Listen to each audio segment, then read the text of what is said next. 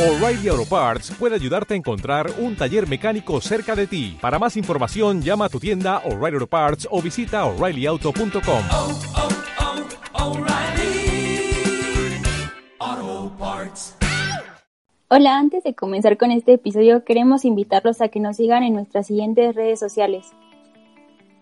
Pueden encontrarnos como Cristo Joven en Facebook y YouTube, así como en todas las plataformas de podcast como Spotify, Apple Podcast, Google Podcast y Anchor. Además nos pueden encontrar en Twitter, Instagram y TikTok como arroba. Los dejamos con el episodio de hoy. Que Dios los bendiga y nos vemos la siguiente semana. Bye. Hola, ¿qué tal? Mi nombre es Edgar y sean bienvenidos al podcast Cristo Joven, el podcast donde cada semana hablamos de temas diversos con diferentes invitados y con Cristo siempre como nuestro centro. Y como cada semana me acompañan mis amigos, mis hermanos y mis camaradas. Presento primero al lado femenino de este podcast, productora, la manager de este podcast y coordinadora, Margot Vega, la japonesita. ¿Cómo estás, Margot? Hola, bien, gracias Edgar. Y como cada semana me acompaña mi amigo, mi hermano, mi camarada Pedro Pedruki. ¿Cómo estás, Pedruki? Muy bien Edgar, un gusto volver a estar aquí en otro episodio más. Y bueno, como cada semana pues tenemos distintos invitados con distintos temas. ¿Y quién nos acompaña el día de hoy? El día de hoy, aquí en el foro de Cristo Joven, nos acompaña Mercedes Vallenilla, que es psicóloga católica. Hola Mercedes, ¿cómo estás? Edgar, ¿cómo estás? Y ya bueno, a Pedro ya que le dijiste Pedruki, ya lo voy a llamar Pedruki. Y también saludos a, saludos a Margot, le da mucho gusto que también ya vi que es la japonesita. Y bueno, este, le, le doy un gran saludo aquí a ustedes, camaradas, como se llama, me encanta. Y además le doy un, un gran saludo a todos sus radioescuchas, de, de, aunque no estamos en la radio, pues sus radios escuchas del podcast que están por ahí y que les va a llegar esta, esta conversación que vamos a tener y les agradezco muchísimo este, pues su invitación. Mu- muchísimas, muchísimas gracias, eh, Mercedes, por estar con nosotros.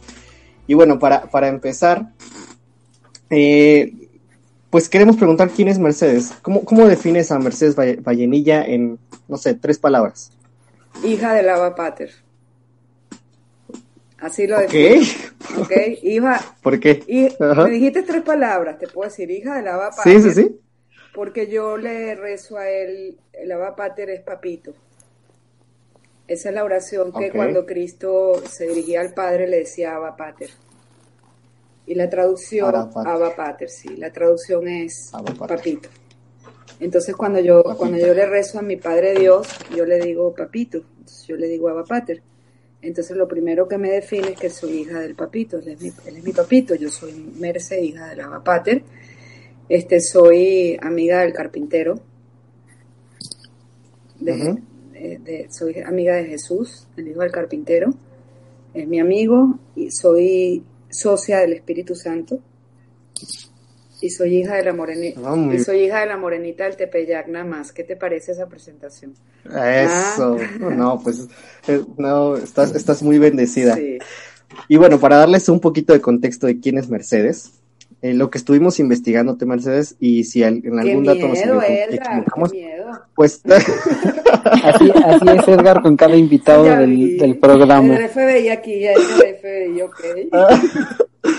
sí, esa es mi labor aquí, investigar al invitado, y si estoy en algo incorrecto, pues tú me desmientes. Dale, ¿De acuerdo? dale, dale. Bueno, Mercedes, eh, pues es de Venezuela, pero es nacionalizada mexicana, ¿cierto? Soy mitad venezolana y, mi patria natal y mi patria adoptiva porque tengo 25 años en México, llamo a México con todo mi corazón. Efectivamente. Muy bien.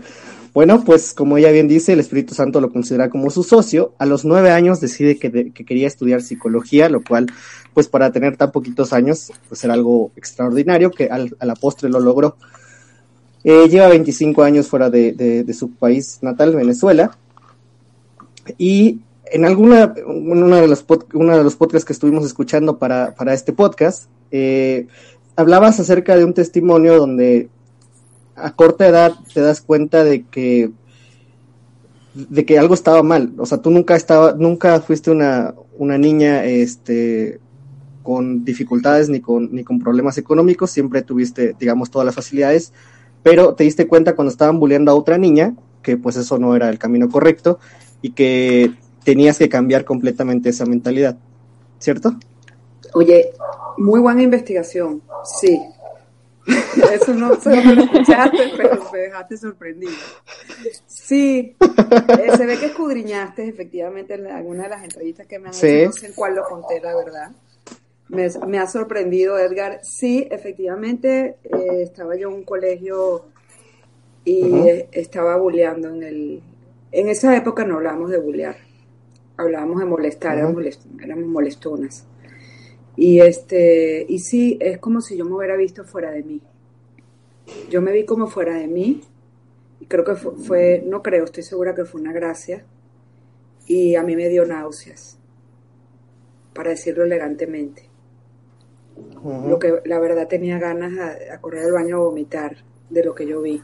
Y lo que vi fue que me vi a mí mismo un ser humano feo, malo, que estaba eh, denigrando a otro ser humano por su condición social. Y me dio mucho asco lo que vi de mí. Y ese día dije, yo no quiero ser así. Y no quiero ser así porque qué tipo de madre voy a ser, de esposa.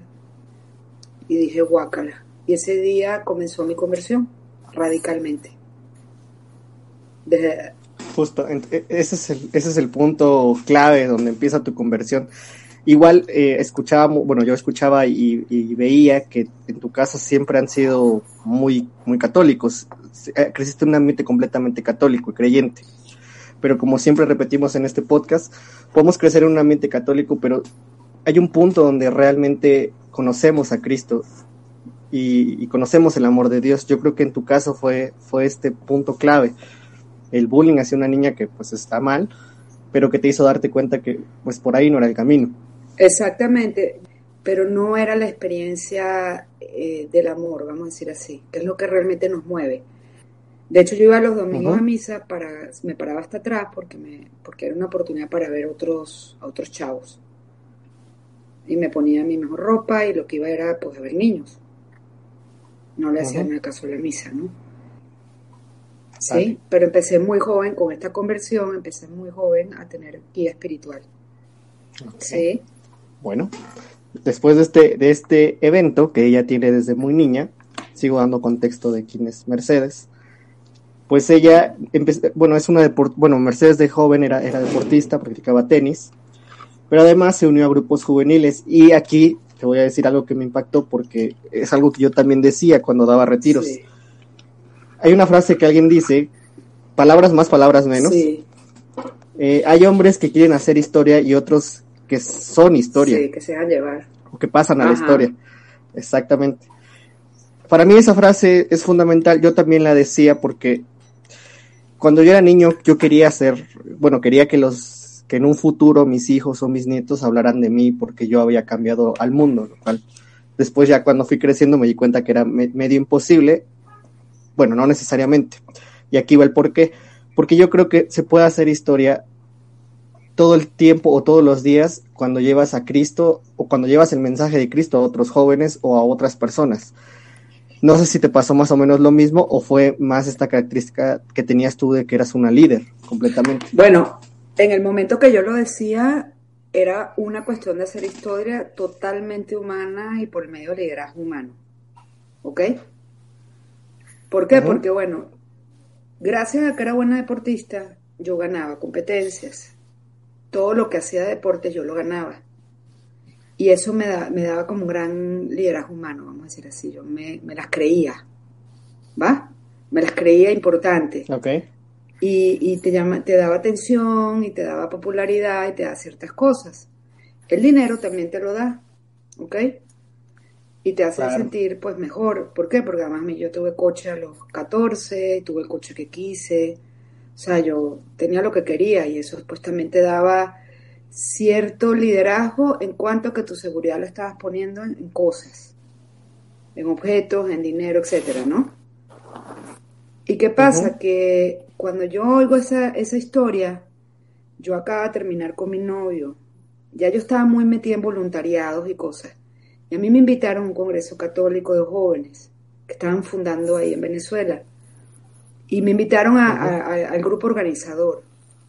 Y apenas yo entré al hotel, que estaba organizando un congreso, y apenas yo entré a la primera reunión, eso es lo que yo escucho. Y cuando yo lo escuché, yo dije, de aquí soy.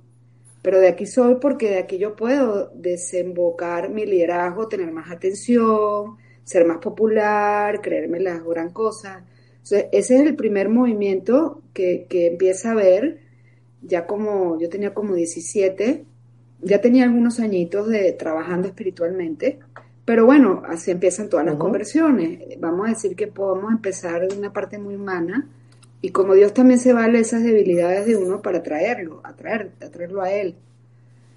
Después entonces eh, fue una cuestión totalmente humana, totalmente humana, yo me la sentía la super picuda, como el radio, era un congreso de 1500 jóvenes, este, el uniforme, los, los, aquí los organizadores, y bueno, eso, la verdad es que todos los jóvenes que empezamos de chiquitos, yo tengo 50, ya no soy joven pues, pero todos los que empezamos el camino espiritual chiquitos y pasamos la adolescencia en eso, pues sí, sí nos creemos la gran cosa, si tienes un puesto aquí de mando y todo, ¿no?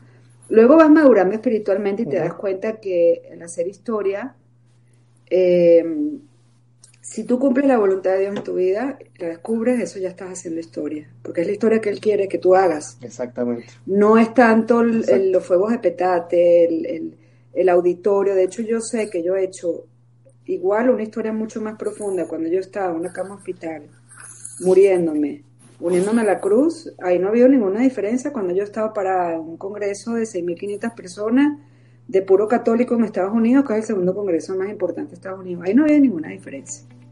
Pero eso se da, lo da la madurez, madurez espiritual, ¿ok? Pero al principio sí fue así, totalmente humano, ¿ok? No, no, yo no voy aquí a decirles mentir a ustedes. Ok. Ahí me las creía la gran cosa. ¿Ok? Wow. Sí, sí, sí. No, no, y, y creo que a veces nos dejamos ir por el lado eh, más humano que espiritual. Y que, claro, tiene que ver con una madurez espiritual del que ahorita queremos eh, tocar un poquito ese tema. Y vamos a seguirle dando este contexto de quién es Mercedes. Y bueno, tu esposo juega un papel muy importante, el cual pues sería completamente otro podcast hablar de- Total, de, de tu total, esposo y de su sí. Pero para que más o menos entiendan, pues su esposo no, tampoco era, era tan cercano a la iglesia. Y aquí hay una anécdota que me pareció muy graciosa, o, o- sí, graciosa. Cuando Mercedes eh, le pide a su novio que hable con un sacerdote, o, el o le pide al sacerdote que hable con su novio, el padre le dice que está en manos de Satán, Sí. Sí. pues que había que, había que hacer oración para su conversión. Muy brevemente nada más, porque, insisto, esto es un tema que nos da para, para un podcast completo. ¿Cómo fue ese proceso de llevado de, entre tú y él? ¿Y cómo, cómo viste ese, ese, ese cambio de, de él en, en- en crecimiento espiritual o su acercamiento a Él Cristo? fue la primera persona que Dios me enseñó, y lo voy a decir de una manera que puede sonar muy mística, pero es muy real. Ok, Él fue la primera persona donde Dios me enseñó a verle el alma y quedarme con el fondo y no la forma. Y eso lo aplico yo todos los días, desde ese día, con mis pacientes y con la gente que se me acerca. Yo no veo su pecado. Sí lo tengo que ver porque los tengo que ayudar, pero no me quedo ahí. Sí veo sus heridas, pero no me quedo ahí. Entonces, en mi esposo yo vi su alma y vi que era un hombre bueno, pero estaba perdido. ¿Ok? Y yo, como vi tanta bondad y a la vez vi, vi perdición, vi rebeldía, vi miedo, vi este odio a Dios y no lo quiero, este, yo vi su fondo y eso fue lo que me dio la convicción de que lo que Dios había hecho en mi vida, que me había sacado un vacío existencial muy profundo, muy joven, yo tenía la certeza de que Dios podía hacer ese milagro a través de mí, aunque el sacerdote que habló con él me dijera que estaba en las manos de Satán. Y cuando yo encontré a Dios, yo dejé de ser infeliz y empecé a ser feliz. Entonces yo sabía que yo nunca más en mi vida quería perder eso. Y que si yo me quería casar y tener un hogar cristiano, eso tenía que estar ahí entre los dos. Entonces yo me la jugué, a pesar de que yo lo amaba, yo, lo, yo la verdad que lo amenacé, le saqué una tijera de, de veras y le dije, mira, si tú no encuentras a Dios, aquí esta tijerita aplica. Y me dijo, no, no, no, no, ¿qué hacemos? Y le dije, lo primero que tienes que hacer es que tienes que hablar con un sacerdote, y le hice la cita. Y la primera, y él cancelaba y Ajá. cancelaba y cancelaba la cita. Esto lo cuento rapidito para que me hagan más preguntas, porque es otro podcast, pero nada más para hacerte cuento corto. Ah, sí, sí. La primera cita, después que la canceló cuatro veces, fuimos a un lugar, había una hora eucarística, estaban cantando jóvenes, y mi esposo siempre andaba armado con una pistola. Y él decía que era su alma gemela. Yo peleando con él para que dejara la pistola en el coche, y me dijo que no. Y le digo, bueno, ciérrate la chamarra. Cuando se bajó, entramos a la oficina, él le sacó la pistola al padre, la puso muy duro en la mesa y le, y le dijo, ningún sacerdote, y le nombró Claro. las congregaciones, ha podido conmigo. Usted no va a ser la excepción. Yo estoy aquí por ella, así que dígame rápido lo que me tiene que decir, porque yo me quiero ir. Y obviamente puso la pistola en la mesa y yo pensé que se le iba a salir un tiro. Entonces, el padre era un padre blanco, muy blanco, se puso rojo, yo me dieron ganas de, de, de volver y me dijo, Merce, te puedes salir. Y yo le respondí al padre, padre, ¿y si lo mata? Eso fue lo que yo le respondí. Es- obviamente lo dije porque dije, pues este loco que con esta pistola aquí, ¿no? Y me dijo, no, salte un momento que yo voy a hablar con él. Y yo afuera tomé la decisión de terminar la relación. Y él se tardó dos horas. Y cuando salió, yo estaba muda y yo no tuve la valentía de terminarle. Y así empezó la conversión de mi esposo. ¿Ok?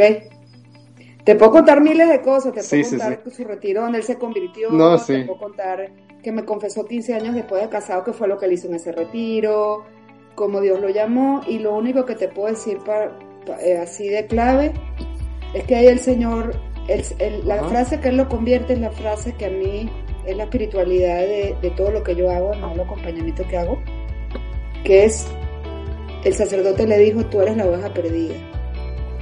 Y yo soy amante del buen pastor, la espiritualidad de mi modelo de acompañamiento del buen pastor. Claro. Entonces, mi esposo fue la primera oveja perdida que yo vi cómo la misericordia de Dios la rescató. Y a partir de eso a mí me, me, me, me encaminó en el reír de las ovejas a hacer eso. ¿Ok? Hoy estoy casada con San José. o- Entonces tu primer... Hoy, hoy estoy casada con San José. Ok. Tengo 28 años de feliz matrimonio. Ok, no. Pues yo creo que el primer, la primera gran prueba que, que Dios te puso fue justo tu, tu esposo. Bueno, en ese, en ese entonces tu novio. Pero qué bueno que, insisto, es un tema larguísimo y, y ojalá que Mercedes nos pueda acompañar en otra ocasión para que nos cuente exclusivamente esa- esas historias Claro. con su esposo. Porque sí es un, es un tema Claro, bastante claro. más largo. Pero bueno, sigo, sigo dándoles un poquito más de contexto y de mi investigación. Eh, bueno, con su esposo, bueno, su novio en ese entonces, después se casan, se casan y aquí hay un dato que me parece importante y que lo mencionaste al principio. Te casas con una imagen de la Virgen de Guadalupe Sí. sin saber que ibas a terminar viviendo en México.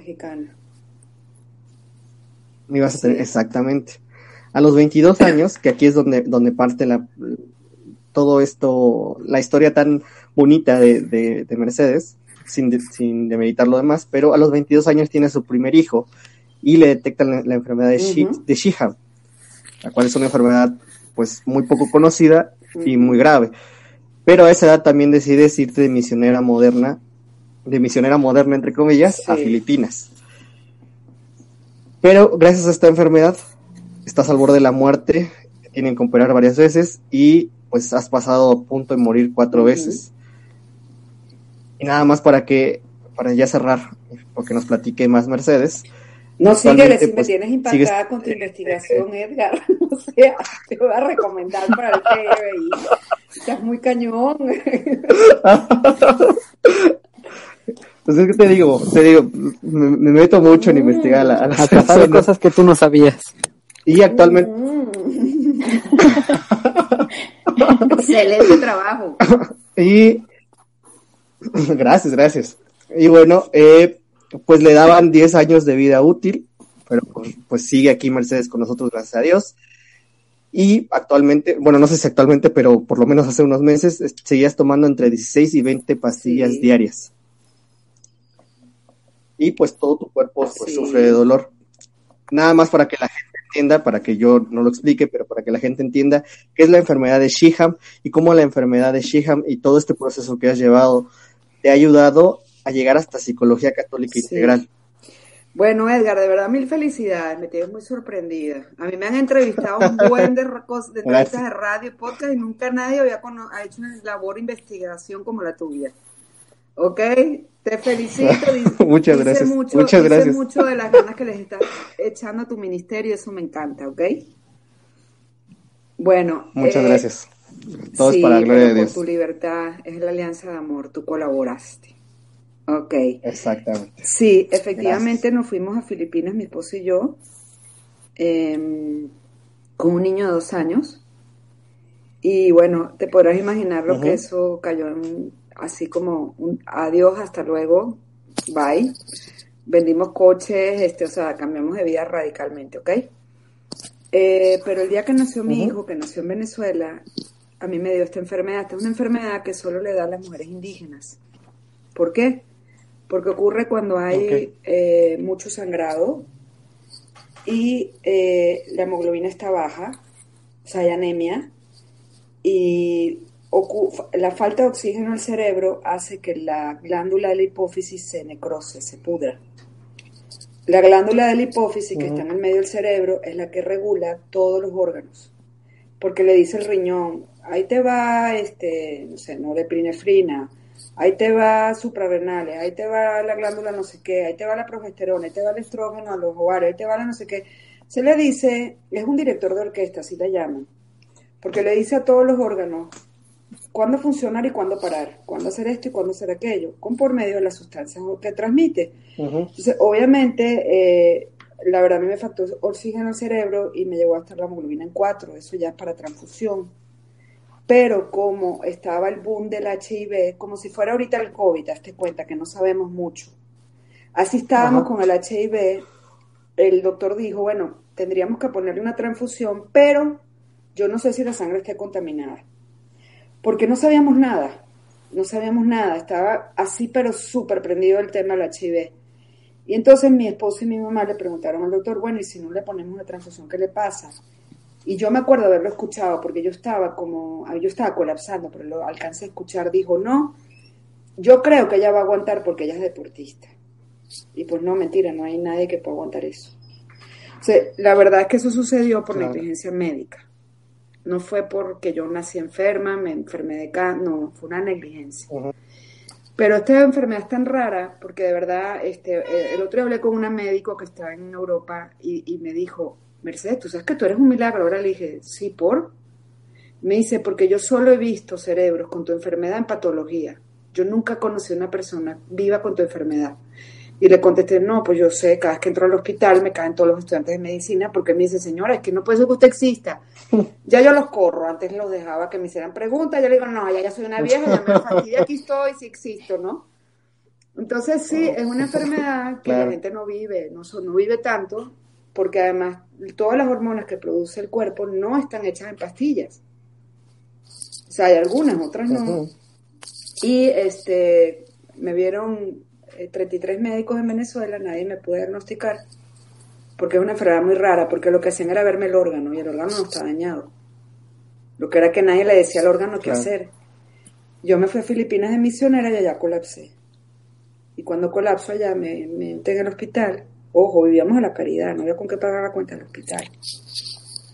Y ahí es donde me, ven este, cinco médicos y me dicen que además de la enfermedad, fue tanto el esfuerzo de la hipófisis por responder a la demanda, porque ella se pudre, pero ella guardaba depósitos, ella guarda depósitos. Vamos a decir que como cuando viene un huracán aquí en Cancún y compramos cosas, eh, a latas de atún, no sé qué, bueno, no puedes comprar latas de atún, pero tienes. Bueno, cuando eso se acabó es cuando la persona se muere. Y eso me pasó a mí y yo colapsé esa fue la primera vez que yo casi me muero. Y el problema fue que la hipófisis se reprodujo un pedacito en forma de tumor. Mi tumor no es el problema, el problema es la hipófisis que está podrida. Entonces, el primer diagnóstico era operarme el cerebro, pero luego yo estaba muy mal, y entonces tuve seis meses con terapias de reemplazo tratando de sacarme adelante. Y bueno, me vine a México porque pues allá en la mitad del mundo era muy complicado. Este, siempre cuento en broma y digo que en el hospital me daban sopa de cerebro de, monco, de mono y yo guácala. o sea, yo decía, ¿cómo puedo comer esto? ¿no? Esto es bien ajeno a nosotros, ¿no? Y allá era un manjar. Entonces, nada, Claro. esa enfermedad madre ha desatado otros eh, síndromes. Son, son seis los que tengo. Por eso me han hecho las 17 cirugías, porque han tenido que cortar los órganos. Cortar cortarlos y cortarlos, quitarlos, pegarlos, hacer mil cosas. De hecho, hace un mes yo tenía que haber estado en México haciéndome un procedimiento, porque yo estuve hospitalizada, lo pueden ver en, mi- en mis redes. Ahí está un video que yo publiqué con una sonda, Sí, sí. porque estaba pidiendo oraciones. Y este, me iban a hacer la otra cirugía, pero bueno, por el COVID no, no puedo salir de mi casa porque soy inmunodeficiente. Entonces tengo todo el sistema Claro. cardiovascular dañado, además tengo, uno de los síndromes está en mis manos, yo no puedo escribir con pluma, pero soy escritora y escribo en la computadora. ¿Ok? Yo no, yo no puedo firmar. Cada vez que me piden firmar un libro, regresan. Doctora, ¿qué dice aquí? Y yo no sé. No sé, sorry. Anda a rezar a la capilla a ver que el Señor te diga que escribí ahí. Entonces tengo seis síndromes, tengo todo dañado, o sea, es muy... Yo cuando cuento mi historia proyecto un cuerpo. Cuando me piden contarla proyecto un cuerpo humano. Y el cuerpo humano tiene pura, pura tachuela, desde los pies hasta la cabeza. Y empiezo yo, ta, ta, ta, a decir todo lo que tengo. Y han me han oído médicos y dicen, no puede ser. Y yo, pues sí. Entonces, bueno, he estado cuatro veces efectivamente a punto de morirme. Yo creo que la más fuerte fue que yo me vi morir. Yo me vi morir. Mi corazón latió Ujú. 16. Eso se lo cuento a los médicos y tampoco se la creen. Y yo me desperté cuando me iban a resucitar. Y eso fue la experiencia más fuerte porque las otras tres yo no me enteré mucho. Dos fueron en quirófano y esa, la primera fue en Filipinas que estuve 15 días internada. Luego otras dos fueron en dos cirugías, me dio, me ha dado derrames pleurales, me ha dado, me, me quitaron la matriz y la operación de ocho horas porque me estaba desangrando, porque tengo todo el sistema cardiovascular dañado porque tomo cortisona. Ese es el efecto secundario. Entonces, la, la única sí, que yo sí me di cuenta fue cuando se me, casi me paró el corazón. Yo me vi la máquina, yo vi el corazón parándose. Yo cuando lo vi estaba en 18 y en un segundo bajó a 16. Estuve en terapia intensiva intermedia, con una sonda metida en un cuello, a punto de ponerme un marcapasos, pero la verdad es muy bonito ver porque me pasan cosas muy raras. Soy rara, yo no digo mentira, yo soy muy rara. Yo soy una cosa rarísima. Este, pero también me recupero de una manera muy milagrosa y yo creo que es por las oraciones de la gente y por la misión que Dios me ha dado. Claro. ¿ok? Sí, Dios Sí, está presente y siempre. cuando yo, Sí. eh, los médicos me lo dicen, no es posible que te recuperes así. No es posible. Yo, yo puedo estar hoy perfecto y mañana muriéndome. Es muy impresionante. Claro. Bueno, te lo resumo así, Edgar, porque te puedo estar hablando aquí tres horas y creo que me quieres hacer más preguntas. Sí, sí, sí. Pues Margot Dale, tiene Margot. algunas preguntas para ti. Bueno, la primera eh, sería, ¿en qué punto de tu vida obtienes la verdadera felicidad? apenas conocí a Dios. Eh, cuando, cuando, así cuando yo emprendí este camino, tomé la decisión, yo empecé a hablar con un padre y, y empecé a ir como unos grupitos ahí que nos hablaba. Yo fue la primera vez que oí la caridad, que era la caridad. Yo salté y dije, ¿cómo? Ya no voy a poder hablar mal de nadie. Porque se me hacía como, ¿cómo es imposible, no? Este, pero en ese trabajo, porque yo siempre he dicho que yo fui un potro salvaje que Dios domó, el amor de Dios lo domó y lo doma todos los días, ¿ok? Eh, Claro, yo sí. creo, Margot, que como a los 17, porque yo agarraba mi carro y me sentía, yo solo me sentía feliz y solo se aplacaba mi tristeza y mi soledad cuando yo iba al Santísimo. Cuando yo iba a misa y me quedaba con Él. Ahí fue donde empecé a ser feliz, con Él. Me quedaba horas, me corrían de la iglesia. Ahí, ahí empecé a ser feliz. Y te voy a decir mi miedo, ¿ok? Yo me despertaba y decía, se, se va a ir mi felicidad, como siempre se me ha ido, porque esa es la experiencia que yo tenía. Me compraban un coche, era feliz un mes, ya no era. Viajaba a Europa, era feliz el mes y ya no era. Me compraba los zapatos de moda, era feliz y ya no era. Entonces esa es la experiencia que yo tenía, la felicidad, que era efímera, que se iba muy rápido, que la tenías tantito y luego ya no la tenías. Entonces mi miedo era que yo decía, yo abría los ojos y decía, me sigo sintiendo feliz, ya se va a ir. Pero no, le puedo decir que a mis 50 no solo no se ha ido, y no, y no solo no se ha ido en los momentos más difíciles de mi vida, donde me estaba muriendo, sino que ha crecido y es plena, Plena, plena. O sea, desde ese día nunca más se volvió a ir, al revés creció.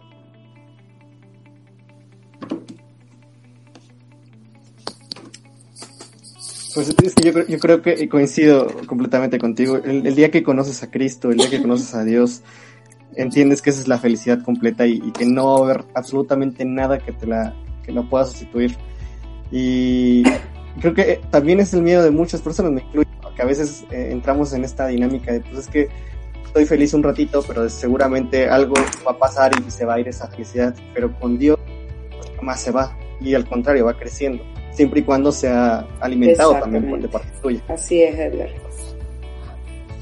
Tienes razón. Bueno, otra de las preguntas es, ¿las personas que están pasando por momentos de crisis pueden estar perdiendo la fe? Lo que pasa es que, a ver, no es que tanto perdiendo la fe, lo que pasa es que como psicóloga, yo tengo muchas, muchas cosas esas de crisis en mi página, ¿ok? Que pueden ver videos y pueden, pueden leer, ¿no? Hoy solo, ahorita solo lo que te puedo decir es, Claro, la crisis es una desorganización emocional natural. Todos pasamos por eso. Y a veces una, dos y tres veces. Y si la vemos a la luz de la fe, a la luz de como Dios la ve, es una permisión de Dios para sacarnos de la situación donde estamos y llevarnos a un nivel superior de vivir y amar. Es como si Dios agarra un juego de cartas que las teníamos ahí ordenaditas y nos la da un manotazo, se caen las cartas al piso y nada más nos quedan, nada más que agacharnos a recogerlas. Pero quizá no las vamos a recoger así el bojote y ya, sino que las vamos a ir arreglando. Por pinta, por número. Y eso es la crisis del sentido espiritual. Entonces tú me dices que perdemos la fe. Bueno, no es que la perdamos, lo que pasa es que con el desorden emocional sentimos que Dios nos abandonó. Nos sentimos abrumados. Sentimos que no vemos claro, que no sabemos para dónde vamos. No entendemos a Dios porque no podemos entenderlo ahí. Y entonces creemos que hemos perdido la fe. No, no la hemos perdido. Simplemente confundimos el desorden emocional y el que no podemos obtener respuestas así como las queremos cuando estamos en crisis y eso lo hacemos sinónimo de no tengo fe, ¿no?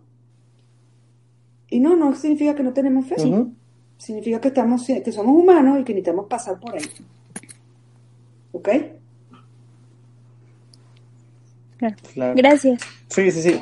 Eh, en todas las crisis, todas las crisis este, nos, nos llevan siempre a, a, a- a encontrar con, con algo. Al final del día todo es un aprendizaje, como dices, a lo mejor en el momento no lo vemos y solamente vemos lo malo, pero realmente al final del día vamos a obtener algo positivo. Y más si estás encaminado. Exacto, a porque cosas es que de no Dios. estamos, no podemos verlo en el momento porque no estamos capacitados, porque no funciona así. Tú comprendes, para, porque Dios permitió algo de, del presente hacia el pasado. No lo puedes comprender nunca del presente hacia el presente, no se Exactamente. puede. Exacto. No, no se puede, claro. Y bueno, para, para todo el contexto que les dimos, esas preguntas que, que Margot ha hecho, es también para que, que veamos que, que Mercedes, pues fácil, fácil no la ha tenido, pero pues siempre ha estado del lado de, pues agarradito bien de la, de la mano y de Dios. Y, todos hemos tenido estas crisis, todos hemos pasado por momentos difíciles, pero la intención es jamás alejarse de Él.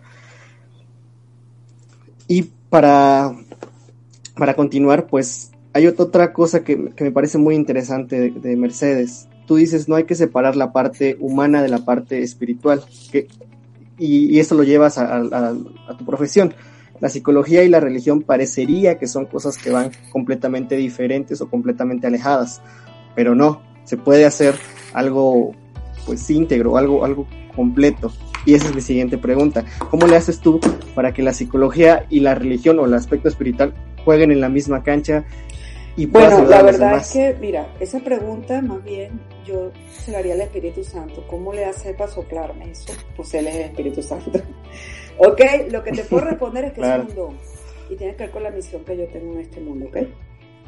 Eso, eso, han sido eso es una revelación y se me es, al revés, yo, yo digo, ¿por qué se hacen tantas bolas si es tan fácil? Esto dijo San Pedro y esto dice la teoría tal, a mí, por- pero porque es un don. Yo no tengo ninguna complicación al respecto Ujú. porque se me ha sido dado un don, ¿ok?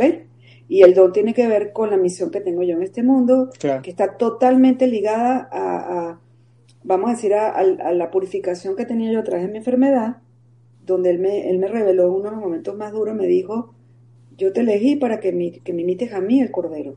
Yo te elegí como cordero al matadero. Pero porque luego te voy a revelar una misión. Y muchos años después me dijo, la misión es ser pastora. Ser pastora de almas. A través de mi profesión. ¿Ok? Entonces, ¿cómo le hago? Es muy fácil. Yo cultivo mi relación con el Espíritu Santo. Mucho. Por eso lo llamo mi socio. Yo alabo todos los días al Espíritu Santo. Hago oración de alabanza. Yo me consagro todos los días al Espíritu Santo. Eh, eh, yo le, yo le, yo todos los días le estoy pidiendo, canto el Beni Creator todos los días. Y cuando escucho, yo no me agobio, incluso todas las publicaciones de mis redes, yo las invento en el momento. Eso es mucho más fácil que estar agobiándome qué tengo que hacer. Es decir, yo tengo el, el el control, lo tiene él. Entonces eso, eso, es- eso es facilito. ¿Por qué? Porque yo me siento a escuchar a mis pacientes y, y yo los escucho y él me sopla y yo les contesto. Ojo, yo he estudiado muchísimo también. Soy una mujer de oración, pero yo también he estudiado mucho porque a Dios rogando y con el mazo dando. O sea, no es que Dios me sopla hacia la tonta, no, me sopla, me sopla mucho, pero porque yo cultivo una relación con el Espíritu Santo, pero también me ha soplado por medio de lo que yo he estudiado. Yo no he parado de estudiar desde, desde, hace, de- desde que me gradué, yo no he parado de estudiar. Yo he hecho infinidad de cursos en estos 10 años. Todo el tiempo estoy estudiando, entonces obviamente Dios rogando con más dando. Entonces, cuando yo estudio, lo veo todo en clave espiritual. ¿Por qué? Porque yo he estudiado filosofía cristiana, yo he estudiado teología, y cuando yo estudio psicología, lo que es afín a lo que creemos, porque lo que no es afín ni lo volteo a ver, yo hago un match, porque él me sopla ese match. Ujú. Ok, entonces este, yo estoy estudiando justamente para poder hacer una escuela de psicólogos católicos. O sea, ya tengo, el modo- ya tengo todo hecho, nada más el próximo paso estoy en eso. Estoy este año en eso. Ok, este año, sino el que viene, pero estoy en eso. Muy bien. Entonces, bueno, eh, Sí, sí. eh, es un don y, y de la mano del Espíritu Santo, pues ese don da frutos.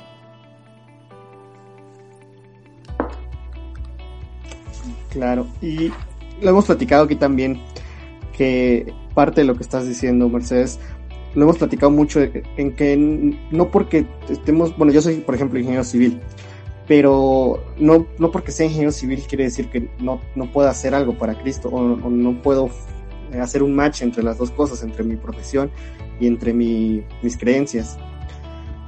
Eso es una parte importante y aparte el Señor nos pide a veces, a partir de lo que sabemos, que podamos evangelizar y como a ti te lo pidió que seas un pastor. Bueno, para darles nada más el cierre final del contexto, pues eh, Mercedes estuvo en una fundación y se jubila a los 40 años. A los 40 años se muda a la ciudad de Cancún y después de unos años sus, sus hijos eh, le piden que que pues ya se salga del retiro para, para seguir creciendo porque su mamá pues estaba estudiando la maestría No, peor tantito, siendo estaba de café y en la pues- playa. pues así, fue, tomando exactamente exactamente estaba pues Así descansando en el hermoso lugar de Cancún con un cafecito tomando todas las mañanas pero nada más entonces sus hijos le piden que pues ya salga de, de ese retiro para hacer para seguir con su con su misión y por eso formas eh, Sí, tu ministerio así es. Y tú atiendes Sí. a gente de manera sí, virtual. pero yo no atiendo gente ¿cierto? de manera virtual por el COVID. Yo tengo 18 años haciendo esto. Sí, soy pionera en México. Ok. La- la- la- ¿Cómo se crea un acompañamiento ¿Cómo, psicoespiritual cómo se crea? A ver, ¿a qué te refieres con cómo se crea?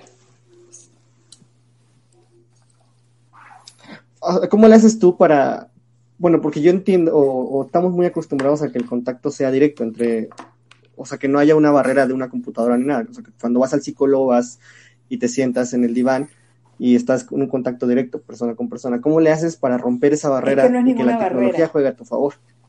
Edgar, estás hablando como un viejo genial, ni siquiera como un viejo genial, estás hablando como un viejo, viejo, viejo, ¿ok? Mira, la tecnología no es una barrera. Si la usas para un bien y, de manera equilibrada, eh, puede ser una maravilla, ¿ok? Yo tengo 18 años haciendo esto. 2007 comencé la fundación por medio de una línea de ayuda que recibió muchos premios en México. Hicimos alianza con las grandes empresas de México y ofrecimos el servicio a las empleadas de supers, etcétera, ¿ok? Ahí fue donde yo me di cuenta el poder que tenía la tecnología, Aunque era por teléfono, vi que eso se podía hacer. Cuando yo me retiro, porque me vengo a Cancún, porque yo, la verdad es que me retiré porque estaba muy mal de salud. O sea, yo estaba ya en la, o sea, yo dije, ya me quedan dos años de vida. Claro. Si yo me retiro y sí, me meto de señora de café y a solearme. Y mis hijos me sientan en diciembre y mi esposo y mis hijos me dicen, no te soportamos. Y la verdad me cimbró mucho lo que me dicen mis hijos porque me dijeron, nosotros hemos crecido con una mamá trabajadora y una mamá que toda la vida ha dado la vida por ayudar a otros. No puede ser que tú acabes así. Y yo me puse muy enojada porque decía, pues si no estoy haciendo nada malo. Por primera vez en mi vida me merezco estar tranquila, además estoy muy enferma. Y mis hijos me contestaron, tú toda la vida has estado enferma, no conocemos una mamá que no esté enferma y toda la vida has ayudado. Y, ellos, y por ellos es que yo regreso. ¿A qué regreso? A acabar mi tercer libro, donde cuento mi historia, abro mi consultorio, le pongo psicología católica integral y yo empiezo, la verdad es que por la vida religiosa. Yo empiezo- ¿Y cómo lo hice? Pues con la experiencia que traía en lo virtual. Empecé por Skype y, por, y así. Y este, para responderte tu pregunta, no es una barrera. ¿Por qué? Porque eso es lo que dice la psicología tradicional. A mí me llamaron charlatana, estafadora, los psiquiatras decían que yo estaba engañando, ¿no? Yo no les hice caso y seguí. Entonces, al final, ¿qué te puedo decir hoy después de 18 años? Mira, te puedo decir que la comunicación es muchísimo más profunda que cuando la gente está enfrente. Porque yo he aprendido literal a escuchar por los a, ver por los oídos. Hay una gran experiencia en cuanto al tono del paciente, por la cara del paciente, por cómo está hablando, si acelerado o lento, yo me doy cuenta cómo está. Yo he atendido gente de todas partes del mundo. Yo el otro día conté y creo que he atendido como de 23 países. Yo he atendido, el único continente que no he tenido pacientes es Australia. Yo he tenido en África, he tenido en Asia, he tenido en Europa, tenido en todo México y tengo pacientes por todo Estados Unidos, ¿ok? He tenido en Chile, Argentina, Centroamérica, ¿ok? Y al final, y al final ¿qué pasa? Es muchísimo más profunda la comunicación porque Dios está en el medio. Y lo que quita esa barrera de la tecnología, que más bien la hace un, un- un- la- lo favorece, es la confianza que se crea Ujú. y la, y la presencia, yo creo que del Espíritu Santo ahí, que se ve la gracia y, el amor que se vive y el compromiso y todo. Entonces al final, yo he atendido gente que vive en Europa que no me vieron nunca. Y, me, y soy la persona que más lo puedo haber conocido en su vida. Y me están eternamente agradecidos. Y hay personas que por la vergüenza y todo lo que traían, me pidieron no prender la cámara. Yo nunca les vi la cámara, la cara. Y lo saqué adelante. Cuando yo viajo, yo veo a algunas personas que ayudo. Y no hay diferencia. Y lo, al final, lo único que te puedo decir es que lo que más me gusta es que ven el rostro de Cristo y no se quedan conmigo. Se quedan con, con yo soy una respuesta que está dando mi Abba Pater a las personas, es una respuesta de fidelidad al amor de Dios a ellos. Y al final, eso es lo que yo me encargo con lo que se queden, no conmigo. Y al final, eso es lo que se quedan. Que Dios los rescató a través de mí. Entonces, pues qué maravilla que no me vean, porque no se están quedando conmigo. ¿Ok? Claro. Y te puedo decir Sí, una cosa. entiendo perfecto. Atiendo el 70% son Eh, millennials. Mis millennials ya hablan por Sí. WhatsApp. Me hablan desde el coche, desde la cama, con la gorra, en el piso, con el perro al lado, en el closet, en, en- en el viaje, y da lo mismo. Sí. Lo saco adelante igualito. Bueno, yo sé que yo he hablado mucho durante este podcast, pero este... Muchísimo, muchísimo. Me tienes aturdida, joder, me tienes aturdida. Rookie. sí, perdóname. pero mira, yo te tengo do- dos últimas preguntas para que podamos ir dándole cierre a todo esto. Y pues nos has platicado que todo lo que tú tienes es un don y es maravilloso. Y más en estos momentos que pues acabamos de... Esto lo estamos grabando cuando está acabando Pentecostés. Bueno, unos días después de, de Pentecostés. Y este... Y hablar de los dones en este momento, pues creo que es muy importante y tú nos lo estás compartiendo, que todo esto que tú tienes es un don que a ti te da el Espíritu Santo, que es tu socio. Y te quiero eh, hacer dos preguntas. Una, tú eres escritora. ¿cuál es tu proceso creativo? ¿Cómo tú te inspiras? Eh, ¿En qué momento del día tomas ese momento para escribir, para levantarte y poder escribir algo? Y mi otra pregunta sería, ¿qué consejo nos das a cada uno de nosotros que estamos creando también para evangelizar, para tener una conexión más cercana con el Espíritu Santo, para volvernos también sus socios, así como, como tú, como tú te sientes tan cercano a él? Perfecto. Petruqui, qué buena pregunta la dejaste para el final. Mira. Sí. Bueno, la cereza mejor al va al final. pero tú pusiste el, el brownie, la crema, el helado, el cacahuate, el, el chocolate y ya está. Pero te estoy la cereza. Mira, este. La primera va con la segunda, ¿va? La primera es. Y te lo voy a responder de manera muy práctica. Y te lo voy a responder con todo el ministerio que llevo yo por las redes, ¿ok? A mí me ha ofrecido gente llevarme mis cuentas de redes sociales y yo les digo, para que yo no, para, para ayudarme, porque yo estoy súper ocupada, y yo les respondo que se me haría muy difícil que ellos hagan eso. Y me dicen, no, no, es que lo que somos una solución. Y yo le digo, mira, si tú me sientas a mí en una reunión o me pides que yo te saque las publicaciones que yo quiero hacer en 30 días, yo no puedo hacer eso. Yo no hay manera que yo pueda hacer eso. ¿Por qué? Le digo, porque yo no puedo forzar, porque mi, mi, mi creatividad no viene de mí, me la inspira el Espíritu Santo. Me dicen, ¿cómo? Por eso te digo que yo soy rara, porque yo doy estas respuestas, ¿no? Y yo le digo, mira, porque yo, en la, yo decido lo que va a publicar Ujú. 15 minutos antes de que lo publique. Y yo no lo decido. Él me lo hace saber. Yo estoy haciendo ejercicio, estoy rezando y él me sopla, escribe esto. Y yo sí, Señor. Porque el Espíritu Santo nos habla por un timbre de voz. Y si tú cultivas una relación con el Espíritu Santo, tú vas a descubrir el timbre de voz como Él te habla, la forma como Él te habla. Y yo, como es mi primera relación que yo tengo, es con Él, fue con Él desde chiquita. Yo puedo recordar que lo primero que yo lo escuché, yo puedo recordar que puedo haber tenido 9 o 10 años y puedo recordar dónde fue. Entonces, como yo tengo toda una vida cultivando mi relación con el Espíritu Santo, ¿de dónde surge el trabajo o el ministerio o la creatividad en el ministerio? De Él. Entonces, yo no me agobio. ¿Y qué voy a hacer mañana? Y que todos las- esos videos que yo publico hablando, yo publiqué uno de Hablando Pentecostés, eso me lo dijo Él dos horas antes. Yo le dije, Señor, tengo que hacer esto.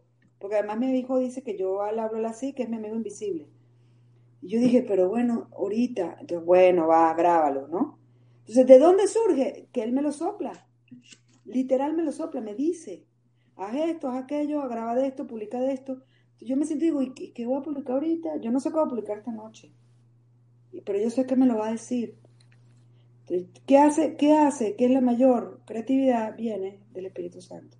Porque Él sopla en el baño, haciendo ejercicio, comiendo, Él sopla a toda hora, todo día. Entonces, cuando tú me dices a mí qué hago yo para, para escribir mis libros, nada. Ni siquiera tenía el índice. Ni siquiera me senté y empecé, clu, clu, clu, y empezó a fluir. Así, cuando yo leo mis libros, yo digo, Dios mío, yo, yo lo leo y digo, esto lo escribió otra persona. Aunque estoy contando mi vida en el tercero, yo, es como si alguien hubiera hecho mi biografía. El segundo es muy teológico, lo usan universidades en psiquiatría. Ahí sí bromeo y digo, ay, señor, este libro te quedó bien aburrido. Yo no me lo he leído. Pero cuando lo empecé a leer dije, qué aburrido está esto. Ok, yo no me he leído ese libro, pero yo lo leo y, te lo prometo que parece que lo escribió otra persona. Y así con todos mis libros. Entonces, al final pasa con mis artículos, él me sopla, quiero que escriba sobre esto, me da la idea. Yo me siento y fluye. Fluye y ya. Entonces, así es la mejor manera de llevar un ministerio en cuanto a, a- a la parte de, de- de la creatividad, de la idea. Obviamente luego necesitamos aterrizarla con estructura, con orden, con, con, pues con pasos, pero, pero la idea original, si viene el Espíritu Santo, esa es tu mejor garantía. Mis publicaciones más taquilleras son las que he hecho súper cansada, tirada en la cama con el teléfono así, con mis lentes de vieja, porque no veo bien. Y ahí, pa, pa, pa, y escribiendo, y de repente el día siguiente digo, Dios mío, ¿por qué me gustó esto tanto? Esto está bien chafa. Por eso, porque él sabe lo que, él sabe lo que la gente necesita escuchar. Y eso es mucho más relax, es cero estresado. En cambio, si me sientas a decirte, dame toda la frase, que lo que vas a publicar en un mes me da el infarto, ¿cómo vas a sacar yo eso? Entonces, esa es la mejor clave que te puedo dar, Pedro. Tú, conclusión, ¿qué hago? Cultiven su relación con el Espíritu Santo. Eso sí lo hago yo súper. Le rezo, le hablo, me consagro, le canto, ven Espíritu, ven, así todo el tiempo. Eso, eso sí lo hago con mucha estructura, porque eso es la fuente de todo lo demás. Ahí me identifico un poquito contigo cuando dices eh, que le hagas como tu amigo invisible, porque así luego yo estoy, cuando tengo que hacer algo así, mi, hasta mi mamá me dice así, ¿con, ¿con quién hablas? Yo, "Pues, con Diosito, porque este, estamos así en estos momentos, ¿no? Pero, pues muchísimas gracias por todo esto que nos diste durante todo este episodio. Eres una persona maravillosa y creo que Dios te puso en nuestro camino por una razón. Eh, todos en este podcast pues hemos aprendido algo de ti en estos momentos y pues muchísimas gracias por aceptar el haber venido a este podcast. No, es un gusto, gusto, como les dije, yo soy viegenial y estoy rodeada de millennials. Yo tengo muchos artículos escritos, tengo uno que se dice Amo a los millennials. Y yo nada más les puedo decir, quiero, quiero decirle algo justamente hablando del socio que me está dic- diciendo que lo diga, ¿ok? Y, y es para todos aquellos que nos están escuchando, que no sé quiénes serán, pero él sabe en su corazón quiénes van a ser. No importa tu pecado, no importa dónde estés metido, así estés en una coladera, no importa el tamaño de tu pecado, no hay pecado que te separe de Dios. Y así, si te sientes sucio, perdido, abandonado, alejado, yo hoy te invito a ti que me estás escuchando a que des el paso de acercarte a la misericordia de Dios, porque Él es el único que puede rescatar tu vida del abismo donde te puedes encontrar. ¿Ok? Y eso es lo que quiero afirmar. No importa el tamaño de tus pecados. ¿Ok? Wow, Mercedes, estamos los tres, hablo por los tres, estamos muy, muy encantados y maravillados por lo que nos dices, pero entendemos y también nosotros lo, somos, que somos solamente instrumentos de Dios y que Él es el que pone las palabras, nosotros nada más prestamos nuestro cuerpo, nuestra voz y lo que sea necesario para que Él pueda llegar a, a más corazones. Mercedes, como dice Pedro, pues muchísimas, muchísimas, muchísimas gracias de verdad por, por acompañarnos y por estar con nosotros. Esperemos que no sea la última vez que, que nos acompañas y que podamos seguir platicando contigo. Eh, de verdad que cuando tenemos invitados, siempre reiteramos esto, que cuando alguien tiene a Dios en su vida, se siente, se siente y uno se siente hasta feliz, se siente contento. Y créeme que hoy nosotros nos vamos muy, muy felices. No, de- yo encantada, de, este verdad. foro. Pedro, Margot y Edgar, síganle adelante. A veces cuando hacemos esto y, y lo hacemos de una manera muy desinteresada, hay días que nos cuestionamos y esto vale la pena. Sobre todo porque, bueno, por lo menos donde estoy yo, los haters son los peores de las redes sociales. Y pues a veces nos puede pasar la mosca de la duda. Nunca duden, sigan adelante.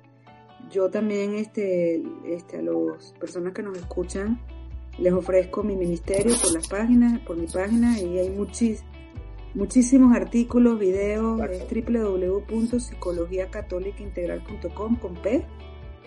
Este, me pueden seguir por Instagram, es mercedes.vallenilla con V y dos veces doble L, punto psicóloga. Pero si entran a la página y le pican a los iconos arriba, los lleva a las redes. También por Facebook, por LinkedIn o donde estén, ¿ok? Porque bueno, esa es la manera como yo me dono a todos aquellos que no pueden ir a un psicólogo, que le tienen miedo o que no encuentran un psicólogo, que no tengo cómo pagarlo, pues yo comparto manos llenas lo que Dios me ha dado pues para, para dar luz, consuelo y esperanza a todos los que pues ten- puedan tener contacto con los contenidos que, él me, que el socio me, me pide secretarialmente compartir. ¿Ok?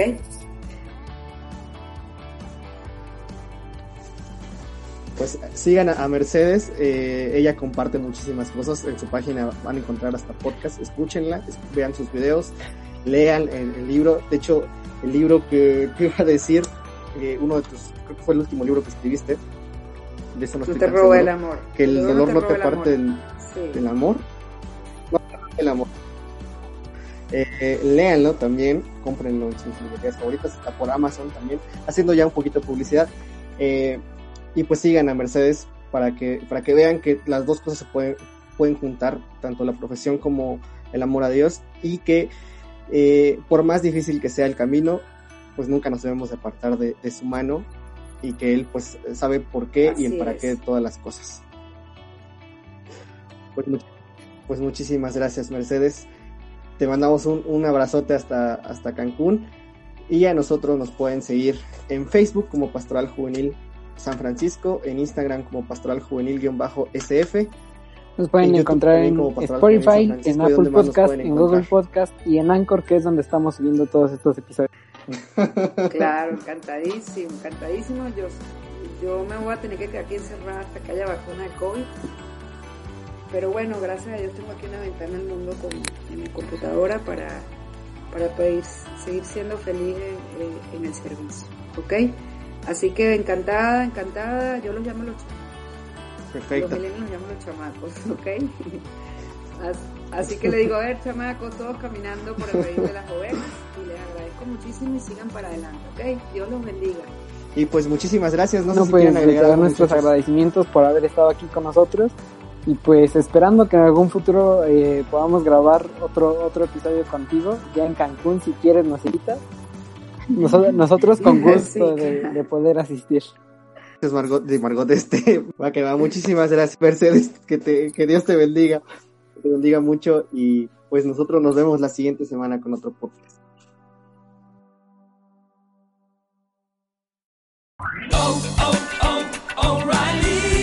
¿Necesitas ayuda? En O'Reilly Auto Parts te ayudamos. ¿Necesitas algún consejo? Te aconsejamos. Nuestros profesionales en autopartes están siempre disponibles para ayudarte a encontrar lo que necesites. Excelente servicio al cliente es solo una de las ventajas que ofrece O'Reilly Auto Parts. Los profesionales en autopartes. oh, oh, O'Reilly.